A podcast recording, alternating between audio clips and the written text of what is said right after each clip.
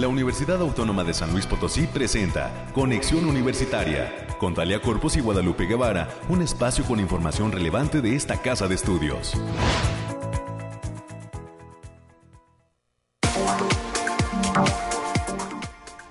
Llegamos al fin de semana, al fin es viernes ya, hoy 26 de noviembre del año 2021, prácticamente entrando en la recta final, ¿verdad?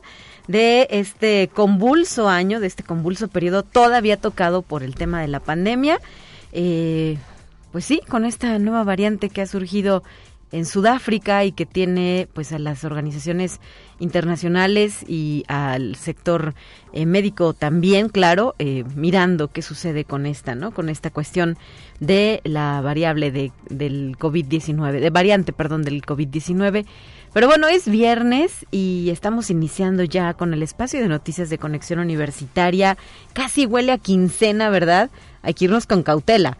Hay incluso a quienes les va a llegar el aguinaldo muy pronto. Hay que gastar con mucha precaución. Es la recomendación que hacen los expertos en las cuestiones económicas y financieras porque pues ahora sí que todavía no sabemos cómo va a pintar el próximo año, enero, con eh, pues los coletazos que no, nos puede dar la circunstancia de la pandemia en temas económicos. Bueno, pues bienvenidos todos, bienvenidas todas a este espacio de conexión universitaria.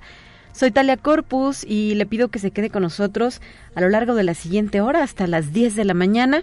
Tenemos un programa lleno de invitados que nos estarán compartiendo qué es lo que se hace y por qué se hacen estas eh, pues actividades y estos eventos dentro de nuestra universidad. Eh, tendremos, como es costumbre, tres bloques de entrevista, además de nuestras secciones fijas, nuestras secciones de base, como son las cuestiones climatológicas, los temas justamente de COVID-19 con Noemí Vázquez y los temas universitarios en la voz de la licenciada América Reyes de la Dirección de Comunicación e Imagen, quien ya nos acompaña en cabina y en unos instantes más pues tomará parte de estos micrófonos.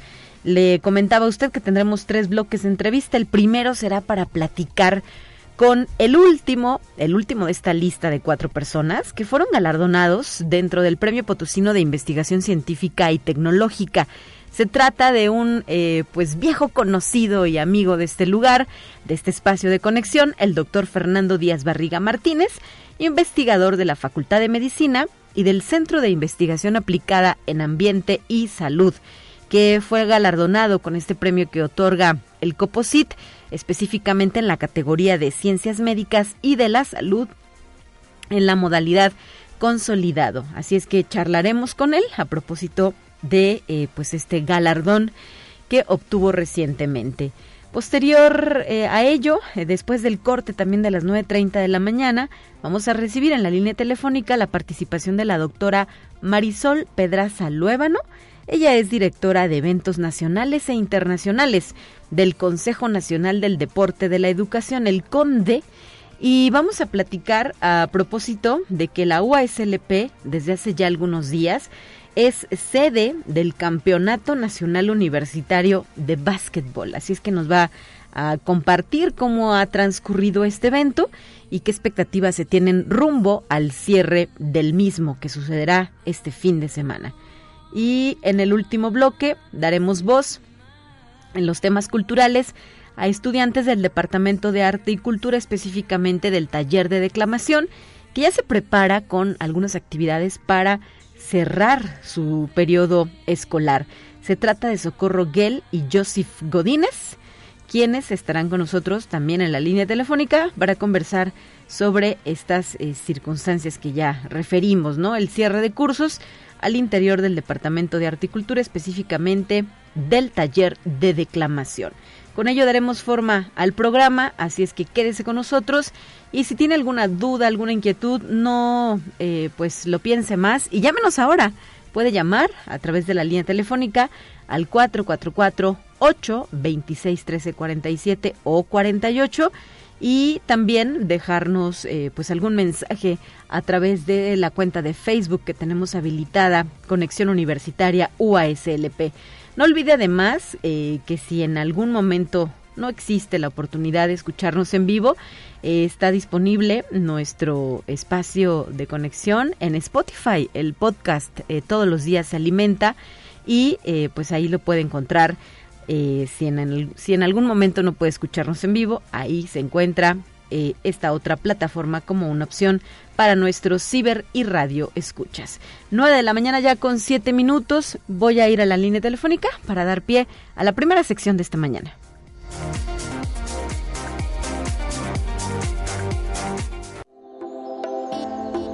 aire, frío, lluvia o calor? Despeja tus dudas con el pronóstico del clima.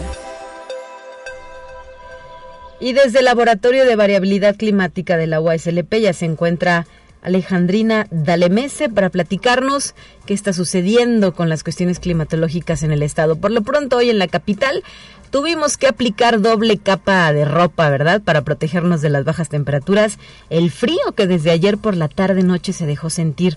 Alejandrina, ¿qué novedades hay en esta materia? Muy buenos días. Muy buen día, Talia. Aquí te traigo el pronóstico más acertado en nuestro estado, que en esta ocasión consta de este fin de semana del 26 al 28 de noviembre.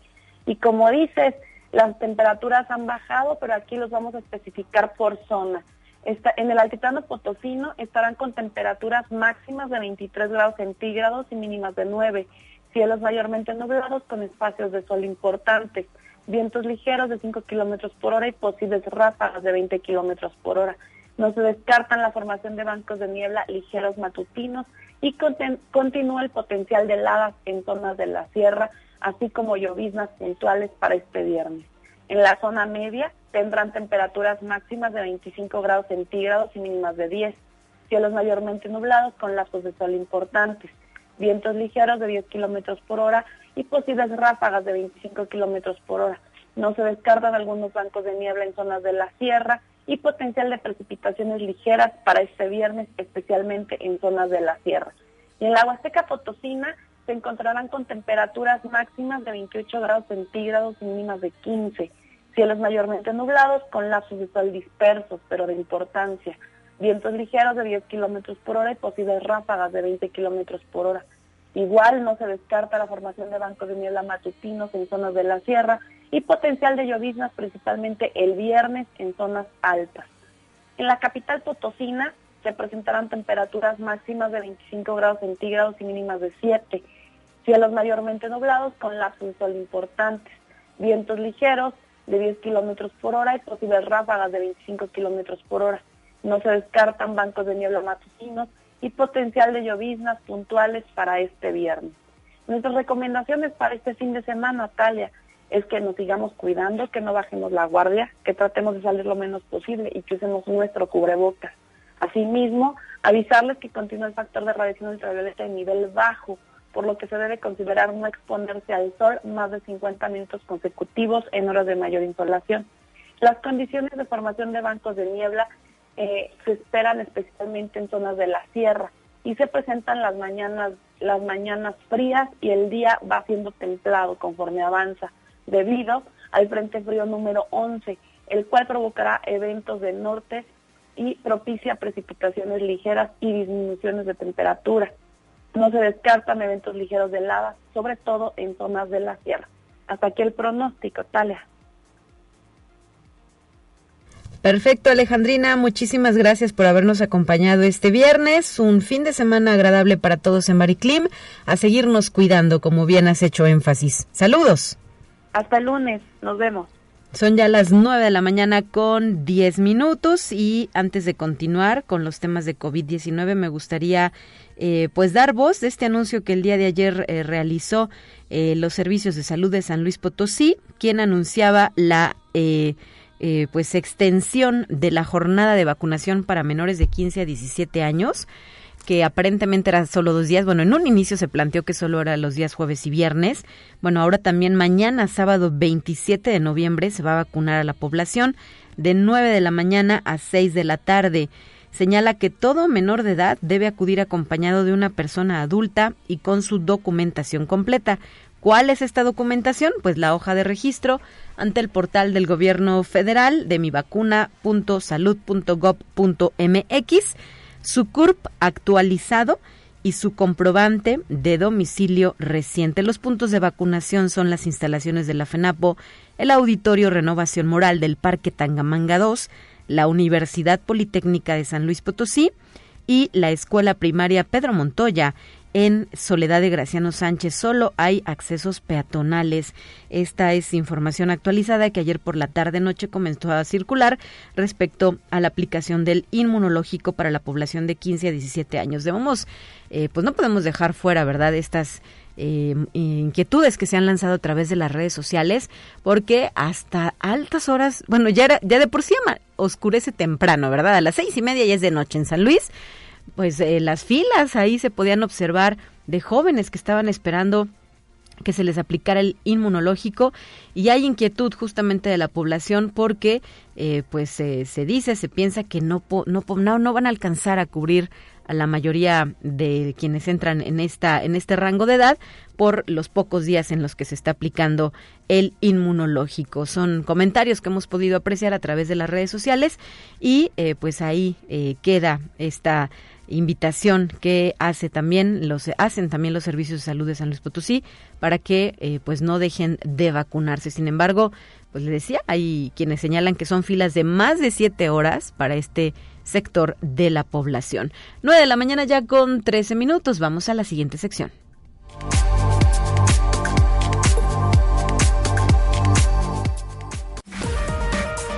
Lo más relevante del reporte COVID-19. Hola, ¿qué tal? Muy buenos días. Le habla Noemi Vázquez. Espero se encuentre muy bien el día de hoy. Aquí le tenemos la información del coronavirus que surge en el mundo. El primer ministro de los Países Bajos ha calificado a los manifestantes contra las medidas anti-COVID que se pelean con la policía de idiotas que utilizan la violencia bajo el pretexto de descontento. Aseguró que las protestas recientes son pura violencia que no tiene nada que ver con manifestarse. Conexión Universitaria. El Cuerpo de Marines de Estados Unidos está en vías de convertirse en la rama militar del país norteamericano con la tasa más baja de vacunación contra el coronavirus, un escenario que amenaza con despidos masivos. La fuerza militar tiene la peor tasa de vacunación contra el coronavirus. Cerca de 10.000 efectivos de esta rama podrían enfrentarse a despidos por no cumplir la fecha límite de la vacunación anti-COVID. Conexión Universitaria. Una mujer con COVID pasó dos meses en coma y despierta el día que le iban a desconectar de la asistencia vital. Los médicos ya no le daban probabilidades de sobrevivir y su familia incluso llegó a elegir un féretro y una lápida, además de ocuparse de donar sus pertenencias. Sin embargo, despertó el pasado 29 de octubre y ahora continúa recuperándose. Conexión Universitaria. El presidente de Rusia, Vladimir Putin, ha declarado que se revacunó contra el coronavirus con la vacuna Sputnik Light el mandatario ha detallado que se siente bien tras la inoculación. Putin recibió la primera dosis de una vacuna contra el COVID-19 en marzo de este año y la segunda en abril. Meses después, señaló que había elegido el fármaco Sputnik V. Esto ha sido todo por hoy, muchas gracias por escucharnos, recuerde seguir las medidas anti-COVID y no dejar de cuidarse. Hasta pronto.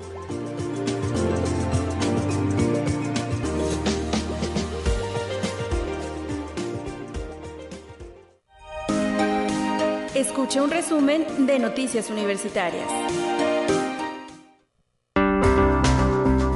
Y vamos de lleno con la información de lo que sucede en nuestra universidad. América Reyes, ¿cómo te encuentras? Muy buen día. Muy buenos días, Talia, para ti y para quienes nos escuchan a través de las diferentes frecuencias. Saludos a allá a nuestros compañeros allá en el campus Matehuala. Y pues sí, buenos y fríos buenos y fríos días, que hoy sí, por favor, abríguese, cuídese mucho y haga uso de su cubrebocas. Así que vamos a darle a la información. Y en México, los estudios de género han tomado una visibilidad importante, aparejada con el surgimiento de más especialistas interesados en abordar problemáticas o sucesos como los feminicidios de las muertas de Juárez, que durante la década de los 90 han impactado a la sociedad. Así lo consideró la doctora Consuelo Patricia Martínez Lozano, quien es investigadora de la Facultad Facultad de Ciencias de la Comunicación de la Universidad Autónoma de San Luis Potosí. Esto lo dijo en entrevista para el espacio de Mujeres en la Ciencia que produce la Dirección de Comunicación e Imagen de esta casa de estudios y que se transmite a través de la cuenta de Facebook de la universidad.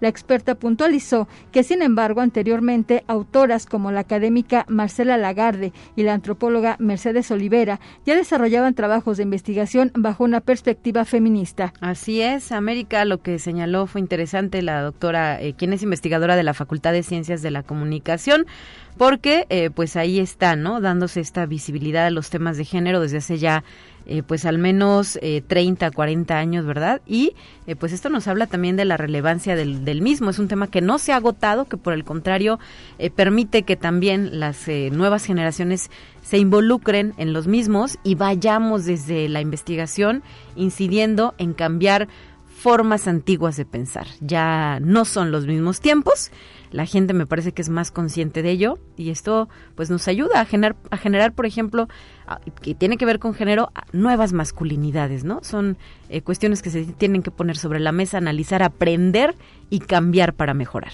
Y lo, lo importante y también lo bueno de, de, este tipo de situaciones es que, es que también desde ya en estos tiempos, desde edades tempranas, tanto para niñas como para niños, se les está inculcando precisamente esa otra forma de pensar, que no es de que te vistas de esto, que no te tengan que servir porque eres el hombre de la casa, sino porque todos somos parte de la sociedad y tenemos los mismos derechos y obligaciones. Así es, América. Bueno, y la Facultad de Ciencias Sociales y Humanidades llevará a cabo este día la conferencia Lo autobiográfico, un sello en la obra de Jorge Barguengoitia, a partir de las 18 horas a través de la plataforma Zoom. La presentación correrá a cargo de María Fernanda Huerta Albarrán de la Universidad de Guanajuato. Pueden pedir informes en el correo gabriela.nájera.uaslp.mx. Y como parte de estas jornadas 25N hay varias actividades, el día de hoy viernes 26 en estas jornadas 25N, espacios universitarios libres de violencia hacia las mujeres, la Facultad de Estomatología presenta la conferencia Detección de la Violencia de Género, que impartirá la doctora Carolina Olvera Castillo. La cita es en, a través del Facebook Live de Defensoría de los Derechos Universitarios a las 10 de la mañana. Esos son unos momentos más. Y también el día de hoy y a las 11 de la mañana, uh -huh. la Facultad de Ciencias presenta la conferencia Detectando las Violencias de Género, también a través del Facebook Live de la Defensoría de los Derechos Universitarios, arroba DDU-UASLP. Lo mismo hará la Facultad de Agronomía Veterinaria, que va a impartir la charla Retos que enfrentan las mujeres en los espacios universitarios y que será impartido por la maestra Beatriz Aguilera Gallegos, también en la misma, en la misma cuenta de Facebook, DDU-UASLP. Y bueno, a partir de este sábado 27 de noviembre y hasta el domingo 5 de diciembre, la Universidad Autónoma de San Luis Potosí, a través de la Dirección de Fomento Editorial y Publicaciones, estará presente en la edición número 35 de la Feria Internacional del Libro de Guadalajara, la ya famosa FIL donde expondrá una oferta editorial de más de 150 títulos de diversas áreas del conocimiento. La licenciada Patricia Flores Blavier, directora de Fomento Editorial de la OASLP, celebró el regreso al formato presencial de la mayor reunión del mundo editorial en español y que tendrá a Perú como país invitado. Así es, muchísimas gracias América por este amplio reporte que nos has ofrecido y nos escuchamos el próximo lunes. Bueno, estará al aire mi compañera Guadalupe Guevara contigo. Así es, buen fin de semana. Gracias América y pues no deja, podemos dejar de mencionar que el día de ayer se llevó a cabo en San Luis Potosí esta marcha de las mujeres contra la violencia en el marco del 25N. Fuimos una de las ciudades que a nivel nacional pues levantó la voz y eh, pues se presentó esta situación, particularmente en el área del centro histórico de la ciudad capital, eh, donde eh, pues es un contingente de mujeres, familiares, víctimas de la violencia, mujeres de todas las edades, marcharon para exigir que en San Luis Potosí no exista ni una sola eh, mujer asesinada más. hubo actos como lo fue eh, pues a, a, estas inquietudes plasmadas en los propios muros de nuestro recinto, del edificio central de la universidad. Y ante ello, pues hay que recordar que la postura de eh, la actual rectoría ha sido la de respeto hacia este tipo de manifestaciones. A título personal podemos no estar de acuerdo en las formas, ¿no? Hay quienes lo han manifestado eh, a título personal, pero como institución eh, se da eh, pues esta invitación. Inclusive ayer la Defensoría de los Derechos Universitarios giró eh, pues un documento para indicar que era necesario hacer un llamado a la comunidad universitaria de que las personas integrantes pues respetáramos, garantizáramos y promoviéramos también las manifestaciones de universitarias que en cualquier ámbito y espacio llevaran a cabo. Y bueno, pues tal fue la circunstancia que se vivió en el edificio central universitario. 9 de la mañana ya con 21 minutos. Vamos a cambiar de temas. Tenemos invitados en esta ocasión. Te presentamos la entrevista del día. Y es un gusto para mí poder darle la bienvenida y abrir los micrófonos de conexión universitaria para platicar de manera muy breve, porque luego el tiempo se pasa volando en estos micrófonos, eh, con el doctor Fernando Díaz Barriga Martínez, investigador de la Facultad de Medicina de nuestra institución, pero también del el Centro de Investigación Aplicada en Ambiente y Salud. Doctor, ¿cómo está? Qué gusto escucharle. ¿Qué tal? ¿Cómo están? Bien. Bien, gracias, Palia, muy bien. Y en esta ocasión, para que nos comparta lo que significa para usted haber recibido este Premio Potosino de Investigación Científica y Tecnológica en la categoría de Ciencias Médicas y de la Salud, modalidad consolidado. Bueno, físicamente creo que todavía no es la ceremonia, ¿verdad? Pero ya se anunció que usted está en esta lista de ganadores. Sí, así es, Talia. Este, la verdad es que, bueno, sí, por supuesto que es un orgullo sí se siente muy bonito el, haber sido premiado. y Pero ¿qué, ¿qué significa este premio? Pues eh, fíjate que, que a mí me, me encanta sentir que es un reto, eh, a pesar de que soy más que consolidado, este, luego por la edad. eh, eh además de eso, implica un reto porque, pues, de lo que me resta a mí de mi vida profesional, que, espero que todavía sea un ratito, es eh, tener nuevas líneas de investigación, abrir nuevas áreas y, y que ahora el compromiso es con las generaciones que vienen detrás. Entonces, tratar de utilizar esta consolidación en beneficio de quienes se van a quedar y que van a ser los futuros líderes este, eh, en el área que nosotros trabajamos, que es el área de salud ambiental infantil. Entonces, eh, sí es un orgullo, es un reto y es un compromiso con las nuevas generaciones de investigadores, sobre todo en este momento que la investigación en México está un poco golpeada desde el punto de vista económico, no, no hay tantos recursos como en el pasado y entonces tenemos que aprender a trabajar en grupo y para sacar el mayor provecho de la infraestructura existente. claro. Eh, doctor Fernando Díaz Barriga, en este tipo de certámenes, ¿cómo sucede eh, la premiación? Me refiero a que se usted fue candidateado o usted presentó su expediente. no, no, no no, aquí cada quien tiene que presentar su expediente. Ok. Y es... Eh, y hay un jurado, me imagino, ¿verdad?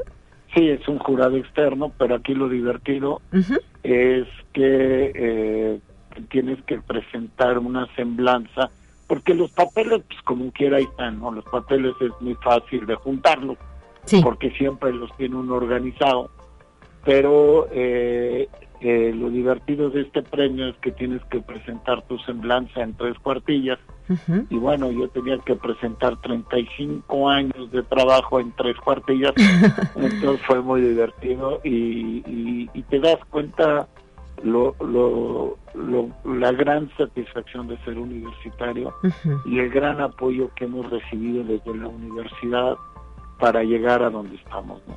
Así es, y esto tiene relación también con lo que decía respecto a la formación de nuevos investigadores como... Sí, eh, fíjate que, que, que, si a mí me preguntan cuál es el máximo logro de, de, tu investigación, pues no son las cosas que, que, hicimos. Los libros, los artículos publicados, ¿no?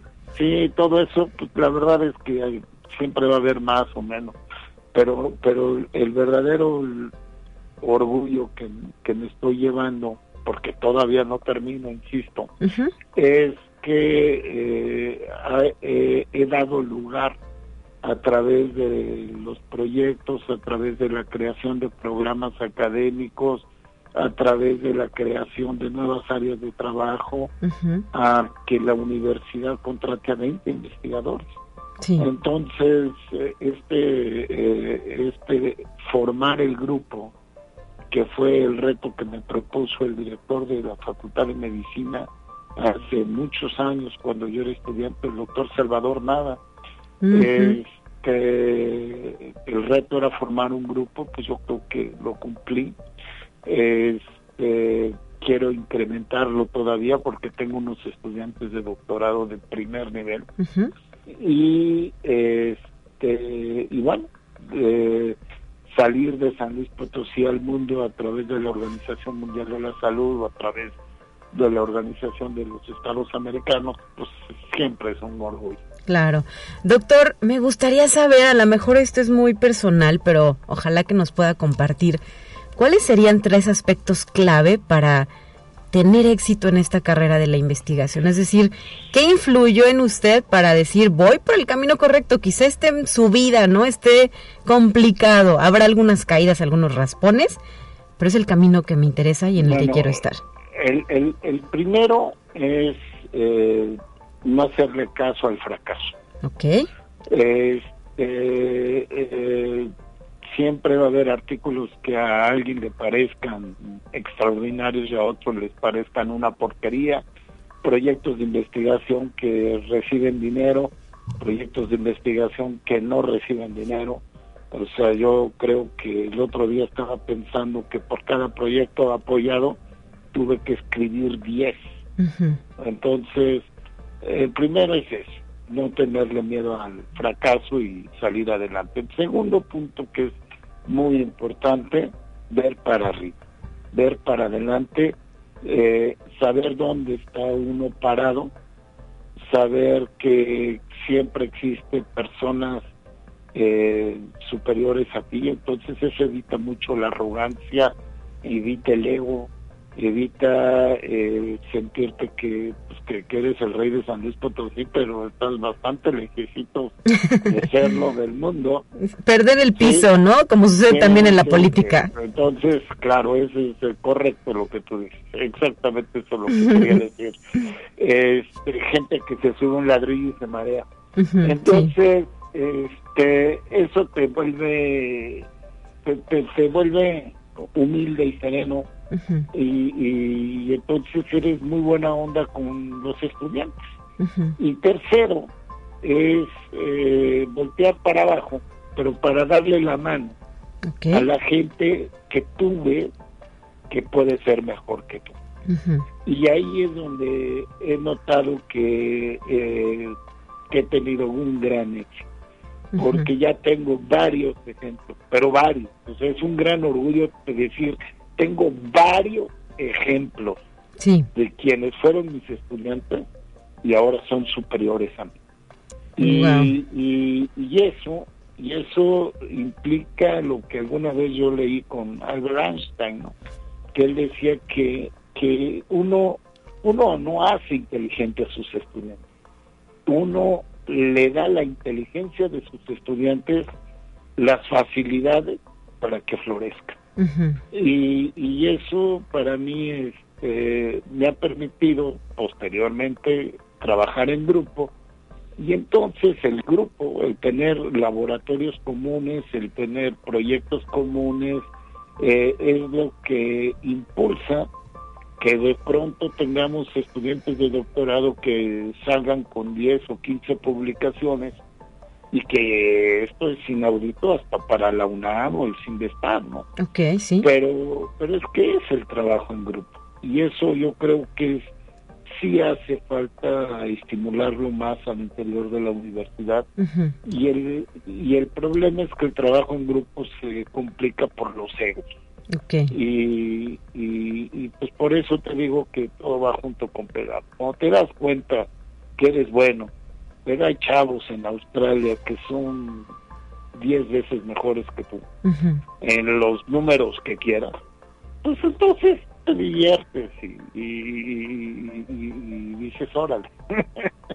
entonces yo creo que es eso, yo creo que es este, y tener un sueño, un sueño que perseguir de, de nunca me metí en una sola línea de investigación. Yo me divertí, me, he divertido mucho, porque cambio de líneas de investigación cada tres segundos. y entonces se vuelven retos increíbles. Claro. Perfecto, doctor. Pues se nos ha terminado el tiempo. Me quedé con una pregunta en el tintero. Quizá a ver si nos puede responder de la manera muy breve, muy rápida. ¿Quiénes fueron sus maestros? ¿A quién recuerda por haber, eh, pues, haberle apoyado así como usted hoy lo hace con sus estudiantes? ¿Hubo alguien que lo impulsó específicamente a seguir este el camino de la ciencia? Mira, yo soy un caso muy especial porque porque yo no tengo licenciatura. Okay. Yo yo estaba yo era estudiante de la Facultad de Medicina y, y me di, yo quería hacer salud pública. Yo me di cuenta que si estudiaba medicina iba a ser a lo mejor buen médico, pero no iba a ser salud pública. el doctor Salvador Nava me dio la oportunidad de aspirar a una beca en la cual eh, yo dejaba de, como estudiante de licenciatura, sin terminar la licenciatura, aspirar a la maestría y al doctorado, con el compromiso de regresar a San Luis Potosí a hacer el grupo. Entonces yo creo que a él, al doctor Salvador Nava, entonces director de la Facultad de Medicina, este, le debo el haber eh, el haberme dado esta oportunidad pues casi única, ¿no? De, que de superarse y de continuar sus estudios. De darme, de darme plaza en la universidad sin tener licenciatura. ¿Cuántos años tenía, doctor, si no es indiscreción? eh, tenía como 24, 25 Chavito, bien chavito, ¿verdad? pues muchísimas felicidades, reciba un abrazo de parte de todo el equipo de Conexión Universitaria y eh, pues que vengan más premios, más reconocimientos y mucho más trabajo para usted también. Sí, gracias, muchísimas. Sobre todo lo último estoy de acuerdo. mucho trabajo. Para tener en que entretenerse, ¿verdad? Haciendo ciencia y mejorando el entorno. Gracias, hasta la próxima. Al doctor Fernando Díaz Barriga Martínez, investigador de la Facultad de Medicina. Nos vamos corriendo al corte, ya es momento. Volvemos. Vamos a una breve pausa. Acompáñanos.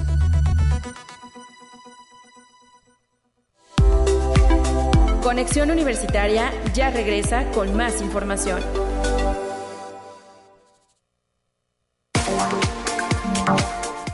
Estamos de regreso después de este corte aquí en Conexión Universitaria. Muchísimas gracias a las personas que se comunican con nosotros.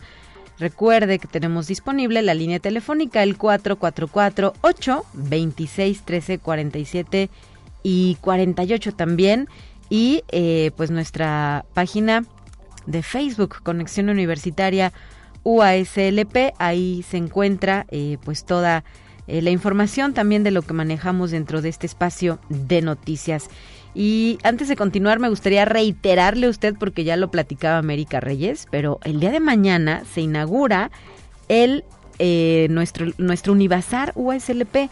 Así es que estamos haciendo y reiterando esta invitación al público en general no es solo eh, para universitarios, sino para el público en general, ya que participan más de 80 expositores. Este evento lo organiza el Comité de Damas Voluntarias y el Centro de Bienestar Familiar y se va a llevar a cabo en el Centro Cultural Universitario Bicentenario de 11.30 de la mañana a 8 de la noche con entrada libre. Va a estar vigente nuestro evento hasta el próximo 4 de diciembre.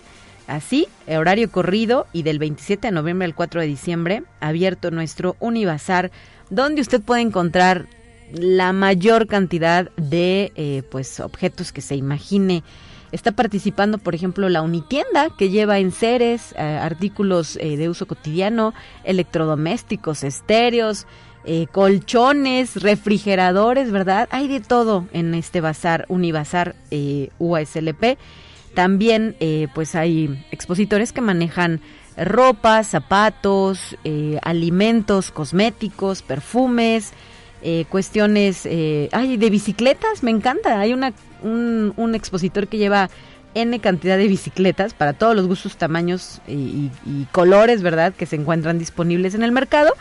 Y por ello, pues le reiteramos esta invitación para que nos acompañe en la edición 2021 del Univazar UASLP. Son ya las 9 de la mañana con 37 minutos. Vamos a continuar. Los invitados de Conexión Universitaria al aire. Y esta mañana agradezco que se encuentre en la línea telefónica la doctora Marisol Pedraza Luébano, directora de Eventos Nacionales e Internacionales del Consejo Nacional del Deporte de la Educación Conde. Muy buenos días, doctora. Hola, muy buenos días tengan todos ustedes. Y eh, pues hoy, justo para platicar sobre las impresiones que se lleva sobre el desarrollo de este Campeonato Nacional Universitario de Básquetbol que desde hace ya algunos días inició dentro de nuestra universidad. Nos tocó ser sede de este campeonato. ¿Cómo lo ha visto? ¿Qué impresión tiene respecto al mismo? No, pues la verdad es que en general todo muy bien, de manera maravillosa. La Universidad Autónoma de San Luis Potosí ha llevado la organización de este evento y los otros dos que pues también ya se llevaron a cabo con anterioridad aquí la verdad es que organización, en lo técnico, en todo lo que corresponde el llevar un evento, lo han hecho pues muy bien. La gente también ha, expresado sus emociones, su gratitud pues del evento, con la organización y con todos los participantes que hacen posible que esto pues se pueda llevar a cabo y de muy buena manera. Del 22 y hasta el 28 de noviembre, ¿verdad? El fin de semana terminan. Sí, efectivamente, el 28 domingo termina y los equipos salen el 30. Y en este sentido, eh, ¿cuántos equipos están participando? Eh, ¿Cómo ha visto la calidad de los mismos? ¿Y qué emociones se viven en la duela de la eh, Unidad Deportiva Universitaria? Mira, ahorita ya solo hay 8 y 8 equipos, o sea, 8 por rama, porque ya la fase el día de ayer el día de hoy son cuartos de final. Tuvimos 24 equipos en cada rama, se conformaron seis grupos de cuatro equipos cada uno y pues ya ahorita estamos estamos en la fase de cuartos de final para poder clasificar. Los equipos que ganen hoy avanzan a semifinales, que serán el día de mañana. Este, pues la verdad en las tres sedes se vivió la al máximo. Por ejemplo, el día de ayer que se estaba definiendo el primer lugar del grupo, no recuerdo si se en la rama varonil el Tecto Luca le gana prácticamente quedando cinco segundos al CEU de Monterrey, un equipo fuertísimo. Todo ese grupo estuvo muy parejo en general. Hay doble empate y clasifica el Tecto Luca por el juego entre sí. Por el otro lado, en la U, eh, se jugaba también el primer lugar del grupo, la Universidad Autónoma de San Luis Potosí contra el TEC de Monterrey Campus Santa Fe. Sí. Y pues sí, estuvo el juego que pues en un principio un poco nerviosos los del Autónomo de San Luis, porque sí, ya después, sí, sí, sí, fueron reaccionando un poquito y fue un partido muy intenso hasta el último momento.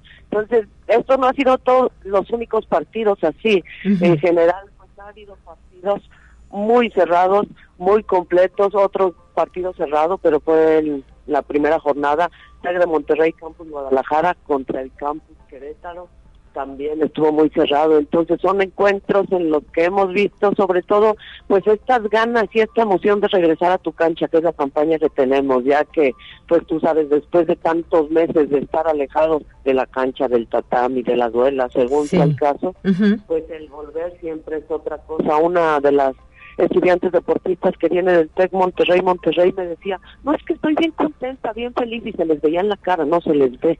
De regresar ya necesitaba esto, me hacía falta. Entonces tú ves a los chavos, por ejemplo, en los hoteles o a veces en la misma duela con sus computadoras de que se tienen que conectar o tienen examen, etcétera. Pero, no descuidan sus estudios, ¿verdad? Exactamente, esto es parte importante de la formación integral. Sí, claro. Y eh, en este sentido, ¿cómo cierra Conde respecto a las actividades y a los eh, campeonatos deportivos? ¿Ya son los últimos este, por ejemplo, el de la universidad? Mira, todavía nos faltan otros eventos. De hecho, en este momento también se está llevando a cabo el Campeonato Nacional Universitario de Béisbol y el de Voleibol de Sala. Y ya después, vaya, nos faltan dos eventos que con eso cerraríamos. ¿Y cómo pintará 2022? ¿Qué tienen en el tintero, doctora? No, pues hasta ahorita, digo, lo vemos nosotros muy bien. Esperemos que en realidad esta contingencia sanitaria ya nos permita, pues, continuar como lo hemos estado haciendo con toda esta, pues, activación, esta participación de los equipos y poder ya regresar a lo que se puede decir al proceso normal. sí. momento se puede decir por la misma contingencia que no sabemos, pues, cómo pueda desenvolverse. Sí, la este tendencia de los siguientes meses, ¿verdad? Exacto. Y eh, ustedes también se tuvieron que adecuar a esta nueva normalidad en los temas deportivos. Sí, efectivamente, sabes que nosotros, de hecho, para que los participantes puedan estar aquí, también el comité organizador, uno tiene, bueno, tenían que haber llenado una carta responsiva de acatamiento de medidas sanitarias, porque obviamente pues se tienen que establecer medidas, ¿no? Por la contingencia. También tuvieron que presentar su prueba COVID con resultado negativo máximo 72 horas a su arribo. Y pues cumplir las medidas precisamente en el evento, como el uso de cubrebocas, la sana distancia, etcétera. ¿Qué agradecimiento habría que hacerle también a los padres de familia de estos jóvenes que han venido participando en los diferentes campeonatos, doctora? No, pues la verdad agradecer inmensamente que les hayan permitido venir y participar en este evento, ya que, o sea, sabemos que todavía hay ciertos padres de familia, personas que tienen miedo pues a que se puedan contagiar, a que se puedan enfermar sus hijos y, y prefieren que pues vaya que sigan con sus cuidados estando en casa. Pero pues nosotros inmensamente agradecidos de que permitan regresar no solo a este evento, sino en todos los que participaron y hemos iniciado desde el mes de mayo. Así es. Y eh, justamente también la postura desde la Secretaría de Educación Pública en el área que corresponde a las universidades ha sido esta, ¿no? Hacer el llamado a que eh, pues todas las universidades de México, específicamente las de carácter público, se vayan incorporando actividades presenciales sin descuidar las medidas sanitarias porque eh, pues también por temas eh, psicoemocionales necesitamos volver a vernos, no diría que a tocarnos, pero al menos sí a vernos, ¿verdad? Y estar en contacto con nuestros eh, semejantes, con nuestros compañeros, con los colegas dentro de las instituciones de educación superior. Sí, efectivamente, como bien lo dices, o sea, este punto es importante porque en lo mental pues sí veíamos cada vez menos interés en las actividades en línea de los chavos y también afortunadamente la CONADE, o sea, expresó que ya regresábamos todos a la actividad, vaya, pues o sea, presencial, tal, tal cual con eventos, pues se puede decir con una mayor participación, no eventos tan pequeños, porque este es de los eventos más grandes que tenemos, entonces también al tener ya esa indicación o esa línea desde quien nos rige, pues nos va dando pauta pues para poder seguir también nosotros con los eventos. Muy bien, pues le quiero agradecer que nos haya regalado estos minutos para Conexión Universitaria. Bienvenida a San Luis Potosí y pues seguramente estas experiencias se van a repetir en el futuro. Muchas gracias a usted, que tengan muy buen día y sigan nuestros eventos. Si no pueden ir a los gimnasios porque entendemos la limitada de participantes, nosotros vamos a estar transmitiendo todos los partidos a partir del día de hoy a través de nuestro canal de YouTube. Perfecto, el del Conde, ¿verdad? El del Conde, exactamente. Muy bien, gracias, doctora Marisol Pedraza. Hasta la próxima. Bye. 9 de la mañana ya con 45 minutos, tenemos lista la siguiente sección.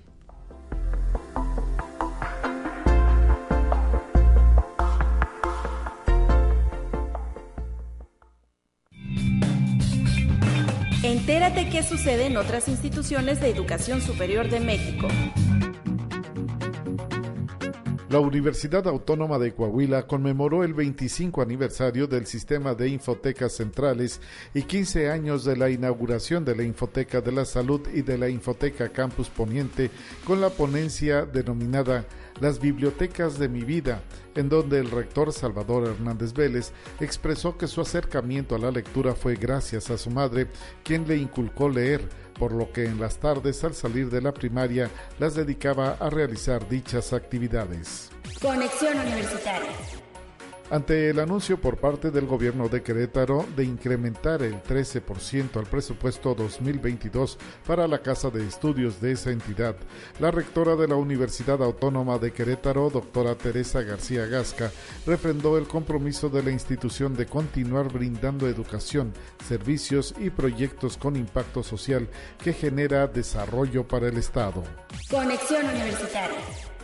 La Universidad de Guanajuato presentó la obra Vías para el tratamiento de la corrupción en el sistema mexicano, la cual fue comentada por estudiantes en el marco de los 40 años de conmemoración y reconocimiento del Departamento de Investigaciones Jurídicas y la refundación del Seminario de Investigaciones Jurídicas de la Universidad de Guanajuato. La aportación académica tiene como eje central la problemática social de la corrupción y es coordinada por la maestra Adriana De Santiago Álvarez, Contralora General de la Universidad de Guanajuato, y el doctor Luis Felipe Guerrero Agripino, rector de la misma universidad. Conexión Universitaria.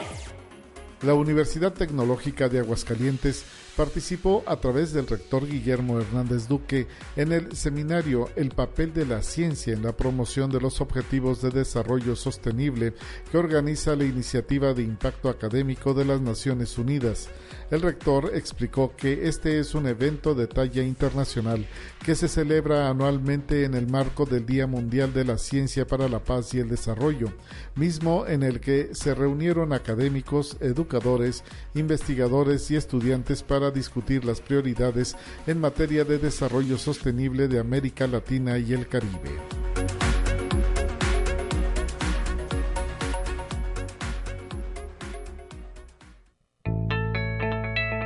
La UNI también es arte y cultura. Así es, llegamos a los temas culturales para la cual en esta ocasión nos acompaña Coco Gell, quien es integrante y ha tomado el taller de declamación que se imparte dentro del Departamento de Arte y Cultura de nuestra universidad. Bienvenida, Coco, buenos días. Sí, muchas gracias, buenos días. Gracias por estar con nosotros aquí en la cabina de conexión universitaria de Radio Universidad. Están ustedes ya cerrando semestre, ¿verdad? Uno más, ¿cuántos al hilo lleva, Coco? Bueno, yo como ya tengo mis años, ¿verdad? Y soy jubilada y tengo tiempo y todo. Ajá. Pues llevo ahí tomando como unos 30 cursos más o menos. Dentro del departamento. Dentro del departamento, sí. Y bueno, y aparte en otros lados como Bellas Artes, el CEART, etcétera. Perfecto. Y uno de ellos es este, el Ajá. taller de declamación. ¿Por Sí. qué se inclinó por la declamación? Porque desde hace mucho tiempo, y hablo de mucho tiempo, en los años de 1974, seten- sí, 74 por ahí, empecé con el licenciado Galindo, Enrique Galindo Lozano. Sí, claro. A estudiar arte dramático. Con él duré 10 años. Entonces, de ahí me nació el arte, eh, digo, el El gusto, por el arte, de la literatura, del teatro, de la poesía, de la narración, inclusive de la locución. Me fui a tomar por ahí un curso a México, etcétera. Y, y todo lo que está relacionado con la comunicación, pues me interesa. Me faltaba declamación. Y entonces se decidió por el Departamento de Articultura. ¿Desde cuándo toma este taller? Bueno, ese sí lo acabo de estrenar este este semestre. Ajá. Apenas llevo un semestre. He Y- estado en más, más talleres como el de narración de la maestra Ana Neumann. Claro, claro. En él estuve seis, siete años por ahí. ¿Y qué viene con este término de semestre dentro del taller? ¿A qué invitación nos quiere hacer? Bueno, pues de hecho estamos, como usted lo dijo, cerrando, ¿verdad? Se termina este semestre, es del 24 de agosto al 4 de diciembre. Entonces, de hecho, ya estamos... A nada. A nada, nos quedan dos clases o tres por ahí. Pero ya filmamos unas poesías que escogimos nosotros para eh, culminar con ese trabajo final, este taller. Y en su caso particular, ¿de qué poesía se trata? Ah, es una poesía muy bonita. bueno, eh, he de decir que me gusta a mí todo lo francés. La gente que me conoce sabe que busco todo lo que tenga que ver con Francia. Entonces, yo escogí, que afortunadamente el maestro nos da esa libertad. De escoger, ¿verdad? Su sí, de producto. seleccionar, porque así nos dice que nos encontramos más con la literatura a nuestro gusto, no impuesta. Y de eso se trata, de sentir gusto por la poesía. Esta se llama eh, Romance de la hija del rey de Francia. Es un anónimo español del siglo XVI. Muy bien. ¿Y eh, dónde se van a poder observar estos videos? Tanto el de usted como de sus compañeros. A través de Facebook, de aquí mismo de la universidad. Entonces ya mm, tengo entendido que ya, ya lo subieron ayer o algo así. Al del Departamento de Articultura, El ¿verdad? De Articultura USLP, ahí van a encontrarse estos videos. ¿Y cuántos compañeros tiene? ¿Cuántos videos serán en total? No, pues ahorita van a ser dos nada más. Ajá. Porque, pues probablemente, bueno, es una hipótesis mía, ¿verdad? Que, que a Sí. lo mejor a los jóvenes ya no le, o les apena o no les llama la atención la poesía porque creen que es algo ya eh, desfasado. ¿verdad? Pasado de moda. Claro. Entonces prefieren eh, improvisar y decir frases así de, del reggaetón porque la creatividad no se les quita a los jóvenes ni a nadie, los que les gusta la creatividad. Entonces, Yo pienso que se están perdiendo realmente de una oportunidad, porque el taller de declamación, según el, el objetivo de él, es descubrir nuevas aptitudes y actitudes mediante la declamación, desarrollar el gusto por la poesía, el género lírico, declamar versos y poemas ante un público. Ok. Eso es el objetivo principal. Del maestro, ¿verdad? Isaías Ramírez Rodríguez, es su, es. su docente. Sí, el maestro Isaías pues nos sabe llevar eh, para encontrar otras técnicas de declamación más llevaderas, más eh, entretenidas o placenteras y sobre todo de más aprendizaje. Gracias a él pues hemos podido sacar este trabajo, al profesor Isaías. Y eh, lo que a mí me gustaría, ¿verdad?, es que no perdieran la oportunidad de, acercarse a la declamación, porque nos lleva más allá. O sea, no solamente aprendemos a, declamar, aprendemos a pararnos frente a público, a darle intención, a perder ese miedo este que le llaman el, el pánico escénico. Ajá, claro. Entonces nos sirve hasta para ir a pedir un trabajo, para ir a declarársele a la novia, para, o sea, no sé, decir algo en unas palabras en unos 15 años, no sé. Sí, sí, sí. Nos abre muchas más expectativas. Para estar en estos micrófonos. Claro, tan sencillo como eso. Entonces, pienso que sí abre muchas expectativas, no es nada más pararse y, y recitar, entre comillas, Ajá. porque se te le tiene que dar pues la intención y el gusto. Muy bien, pues ahí está la invitación para que las personas interesadas de todas las edades, chicos, chicos y grandes, ¿verdad? Ajá. A partir de eh, próximo semestre, me imagino que será en enero cuando arranquen inscripciones dentro Así del es. Departamento de Arte y Cultura y pues tomen en cuenta la posibilidad que brinda el taller de declamación. Como ya nos ha narrado Coco, que recientemente se inscribió como estudiante, eh, pues puedes desarrollar otras habilidades y aptitudes, ganar seguridad, ¿verdad? En, Ah, sí, sobre todo, sobre todo, ¿cómo ayuda a los jóvenes? Yo me he dado cuenta en este taller de declamación o en el de narración que he estado con Ana Neumann o en el de, eh, eh, ¿cómo se llama? Crítica del cine. O sea, vemos películas y ya, dice fin y nos vamos. Y entonces falta ese eh, compartir opiniones, intercambiar puntos de vista, etcétera, y, y nos sirve. Muy bien, muy bien. Pues ahí eh, está la invitación y también observar eh, su declamación que ya está en el- la página de Facebook del Departamento de Articultura como resultado de este trabajo y de este eh, pues intenso aprendizaje que ha tenido.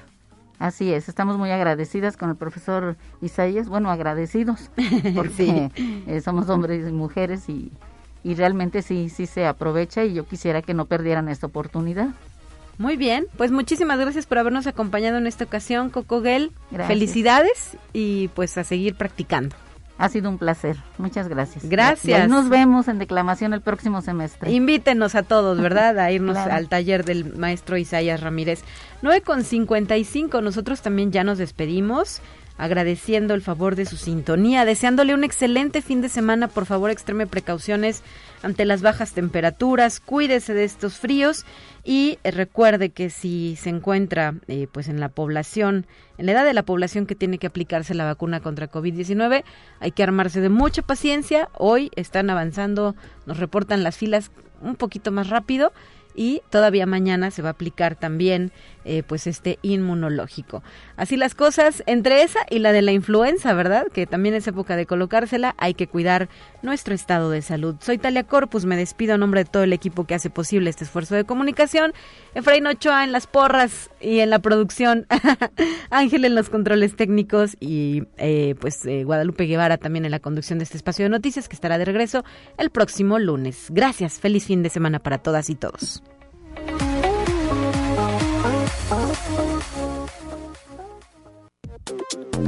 Así avanza la ciencia en el mundo. Descubre investigaciones y hallazgos que hoy son noticia.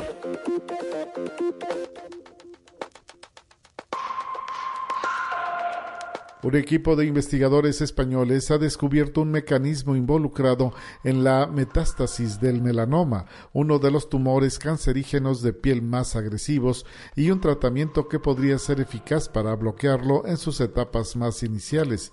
Así lo han demostrado con el estudio realizado en modelos animales. Científicos del Centro Nacional de Investigaciones Oncológicas que han comprobado cómo ocurre ese proceso crítico en el avance de la enfermedad y los resultados de su trabajo están publicados en la revista Nature Cancer. Conexión Universitaria. Un colgante de marfil de mamut decorado con agujeros y encontrado en Polonia es el ejemplo más antiguo conocido de joyería ornamentada en Eurasia, pues data de hace 41.500 años, en el Paleolítico Superior Temprano. El colgante fue hallado en el 2010 en la cueva polaca de Stagnia junto a un punzón hecho de hueso de caballo, según el equipo investigador liderado por el Instituto Max Planck de Alemania. Conexión Universitaria. Un equipo internacional de investigadores ha descubierto una nueva vía genómica de formación del cáncer de hígado, un hallazgo que no solo ayudará a desarrollar terapias más eficaces, sino que podría anticipar el diagnóstico del tumor hasta dos décadas antes de que aparezca. El descubrimiento, realizado por el Consorcio Internacional Pan Cancer, integrado por equipos de Inglaterra, Japón e investigadores de España del grupo CIMUS de la Universidad de Santiago de Compostela, Genomas y Enfermedad, y se publica en Nature Communications. Conexión Universitaria. Investigadores han reconstruido la evolución del calentamiento del Océano Ártico y han constatado que las aguas de este frágil ecosistema llevan calentándose desde principios del siglo pasado, varias décadas antes de que surgieran los registros. El estudio publicado en la revista Science Advances concluye que el Ártico se ha ido calentando debido a la entrada de agua más caliente del Océano Atlántico, un fenómeno conocido como atlantificación.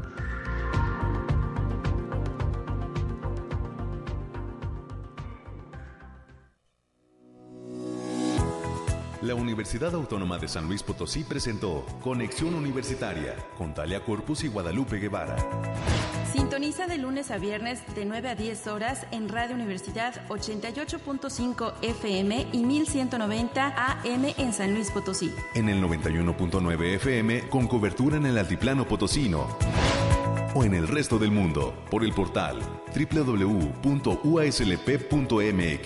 y la app UASLP de descarga gratuita.